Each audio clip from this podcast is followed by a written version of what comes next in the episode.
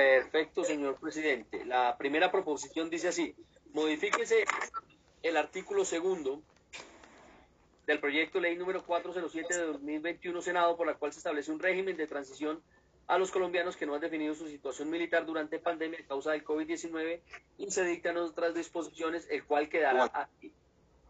Artículo segundo. Régimen de transición. Los colombianos que a la entrada en vigencia de la presente ley durante los 18 meses siguientes que no han resuelto su situación militar y cumplan las siguientes condiciones. Uno, que teniendo de 18 a 23 años cumplan con cualquiera de las causales de exoneración que trata el artículo 12 de la ley 1861-2017.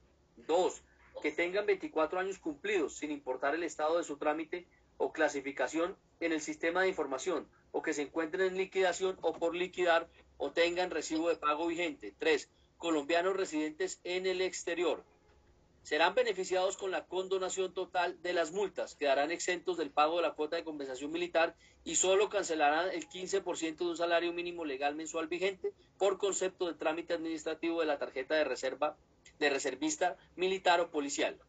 El Ministerio de Defensa definirá la herramienta virtual a través de la cual habilitará la radicación de la solicitud de trámite digital. Dicha herramienta deberá cumplir con los lineamientos y estándares dados en el marco de la política de gobierno digital del Ministerio de Tecnologías de la Información y las Comunicaciones. También se podrá solicitar de manera presencial en cualquier distrito militar o de policía. No podrá pasar más de 15 días hábiles desde el inicio del trámite hasta la entrega de la libreta militar. La organización de reclutamiento y movilización efectuará la promoción y convocatorias necesarias a través de medios de comunicación a, nivel nacional, incluyendo radio y televisión durante la vigencia de este artículo. Para el trámite solo se podrá solicitar la presentación de la cédula de ciudadanía y el soporte de causal de exoneración se aplica.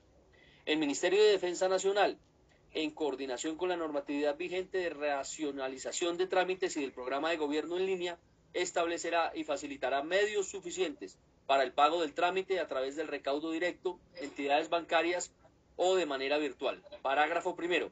El Ministerio de Defensa Nacional enviará un informe trimestral al Congreso de la República sobre la implementación del régimen de transición. Dicho informe será presentado en una sesión ordinaria ante las comisiones segundas constitucionales.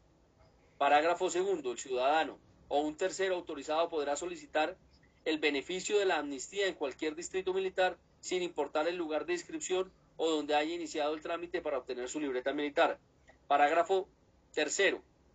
La exigencia de requisitos adicionales o demoras injustificadas que impidan acceder al beneficio será sancionado de acuerdo al Código Único Disciplinario. Parágrafo cuarto. La organización de reclutamiento y movilización podrá realizar jornadas masivas y generales con el objeto de aplicar dispuestos, de aplicar lo dispuesto en la presente ley sin perjuicio del deber de atender de manera permanente las solicitudes realizadas durante la vigencia de esta ley. Para efectos de la realización de las jornadas a las que se refiere el presente artículo, las autoridades departamentales y municipales podrán apoyar a la organización de reclutamiento y movilización. Parágrafo quinto. Será deber de la organización de reclutamiento y movilización en coordinación con la Cancillería la promoción y difusión a nivel internacional del régimen de transición deberá realizarse a través de las oficinas consulares, misiones diplomáticas y oficinas del gobierno colombiano en el exterior con el objeto de dar a conocer y atender a los colombianos residentes en otros países que deban regularizar su situación militar. Está firmada esta proposición por la honorable senadora Ana Paola Agudelo. Oposición, modifíquese el artículo tercero del proyecto de ley número 407-2021 Senado. Artículo tercero, difusión. La Comisión de Regulación de Comunicaciones, CRC, Mm, es que aquí está tachado, senadora.